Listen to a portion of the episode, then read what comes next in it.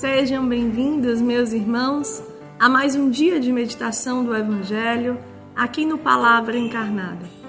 Hoje, dia 23 de março, vamos meditar o Evangelho que se encontra no livro de São João, capítulo 5, versículos 31 ao 47.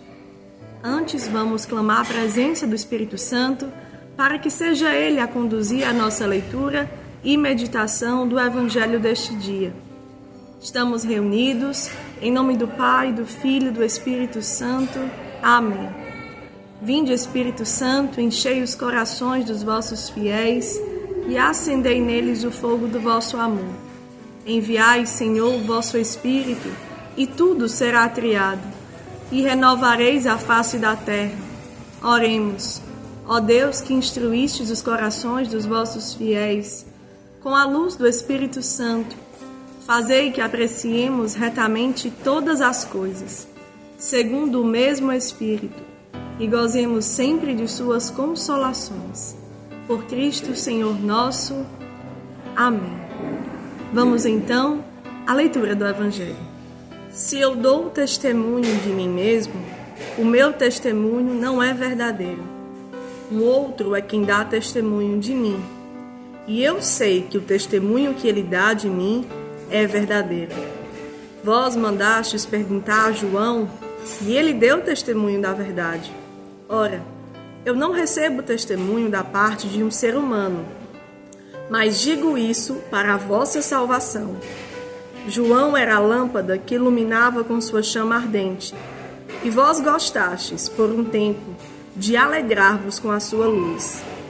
Mas eu tenho um testemunho maior que o de João as obras que o Pai me concedeu realizar. As obras que eu faço dão testemunho de mim, pois mostram que o Pai me enviou. Sim, o Pai que me enviou dá testemunho a meu favor. Mas vós nunca ouvistes a sua voz, nem vistes a sua face, e não tendes a sua palavra morando em vós, pois não acreditais naquele que enviou. Examinais as Escrituras, pensando ter nelas a vida eterna, e são elas que dão testemunho de mim. Vós, porém, não quereis vir a mim para terdes a vida. Eu não recebo glória que venha dos homens, pelo contrário, eu vos conheço. Não tendes em vós o amor de Deus. Eu vim em nome do meu Pai e vós não me recebeis. Mas se um outro viesse em seu próprio nome, a esse receberíeis. Como podereis acreditar, vós que recebeis glória uns dos outros, e não buscais a glória que vem do Deus único? Não penseis que eu vos acusarei diante do Pai. Há alguém que vos acusa, Moisés, no qual colocais a vossa esperança. Se acreditasseis em Moisés, também acreditareis em mim, pois foi a meu respeito que ele escreveu. Mas, se não acreditais nos seus escritos, como podereis crer nas minhas palavras? Meus irmãos, hoje temos um evangelho que nos convida a valores muito profundos naquilo que o carisma Lumen anuncia como sinal de conversão concreta do nosso coração. Vemos Jesus aqui indagando um povo de coração endurecido de coração que se colocava distante do próprio Jesus e queria confrontar aquilo que eram as palavras do Cristo. Eu e você, quando escutamos a palavra de Deus, quando vemos o que Jesus vive no Evangelho, quando vemos as coisas acontecendo em nossa vida e não nos aceitamos no confronto pela palavra, também podemos cair na mesma tentação. E como esse evangelho nos orienta a um caminho de libertação disso?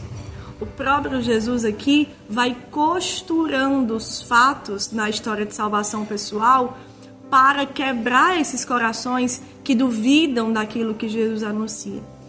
Percebemos que Jesus começa falando de João Batista. Jesus ele dá como exemplo que João Batista de fato é um homem muito reto, que João Batista de fato agrada aquele que escuta as suas palavras, porque são palavras que geram mudança e salvação. Mas Jesus confronta como aqueles corações recebem verdadeiramente o que João Batista anunciou.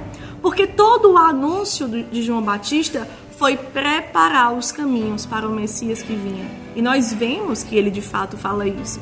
E há muitos que conseguiram fazer essa passagem, mas há outros que de corações endurecidos, que se achando muito sábios, que se achando muito inteligentes, queriam confrontar o próprio Cristo nessas posturas, nessas realidades.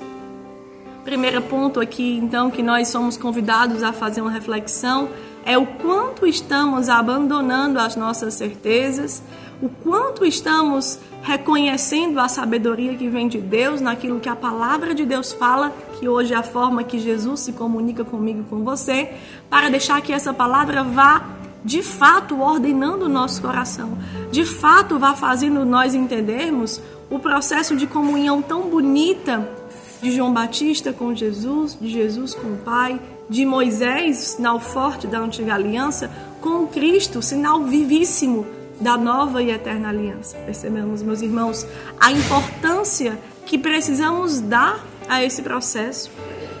A palavra é bela, quem anuncia está ali na intimidade com o coração de Deus. Mas eu e você, se não tivermos o cuidado, se não tivermos a atenção, se não formos vigilantes no que esta palavra vem a converter o meu coração, nós podemos dizer que acreditamos, nós podemos dizer que seguimos, mas nós não aprofundamos. Nós não nos tornamos íntimos.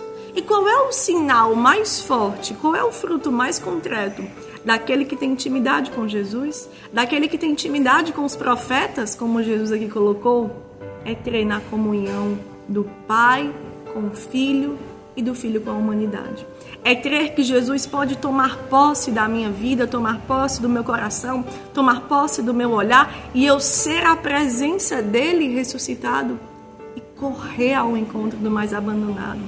E correr ao encontro da humanidade ferida e testemunhar as graças que Jesus realiza na nossa vida, as graças que Jesus realiza naqueles que mais sofrem, a graça que Jesus realiza na humanidade ferida pelo ter, pelo poder e pelo prazer. Sejamos homens e mulheres que escutam atentos os profetas, realmente se debruçando sobre o que essas profecias, que a história de salvação pessoal do próprio Deus deu à minha vida pessoal, à sua vida pessoal, gera de uma conversão que frutifica em intimidade com o coração de Deus frutifica em uma mudança de vida, em uma humildade, em uma mansidão, em uma compaixão, em se sentir parte do todo do processo de salvação e saber que a nossa parte é muito pequenina, mas há uma parte que nos cabe. Há um chamado que só você pode cumprir neste mundo. Há um chamado que, se não tomarmos posse, seremos omissos e as almas não serão salvas, meus irmãos. Façamos o propósito sincero a partir do anúncio desse evangelho de nos submeter às profecias de todo o povo de Deus, realmente aprofundando naquilo que o próprio Jesus vem até os dias de hoje revelar ao meu coração e ao seu coração como a maior profecia de todas: o cumprimento do amor, o cumprimento da caridade, o cumprimento da compaixão, o cumprimento da ternura o cumprimento do último lugar no caminho, de se colocar no caminho, mas quem vai no último lugar, quem tem sede de aprender, quem tem sede de ouvir a palavra de Deus, para ser de fato configurado à presença do Cristo neste mundo. Que a Virgem Maria, mãe dos nossos corações, nos prepare para esses propósitos. Que nenhuma palavra que saia da boca de Deus venha em vão seja superficial nas nossas vidas, seja para colocarmos uma preferência por profeta X, profeta Y e esquecer que tudo, todos eles prepararam o caminho que Cristo abriu para nossas vidas. O caminho que Cristo deseja ver nas nossas vidas, porque precisamos atualizar os mistérios da sua paixão com aquilo que nos cabe a cada vocação. Façamos, portanto, o propósito sincero de uma conversão que deseja mudança, de uma conversão que deseja intimidade com Cristo, para assim cumprirmos aquilo que ele já iniciou. Que a Virgem Maria assim nos conduza com seu amor materno e nos leve até o fim na vivência desses santos propósitos. Ave Maria, cheia de graça, o Senhor é convosco. Bendita sois vós entre as mulheres, bendito é o fruto do vosso ventre, Jesus. Santa Maria, Mãe de Deus, rogai por nós, pecadores, agora e na hora de nossa morte. Amém. Que Deus nos abençoe.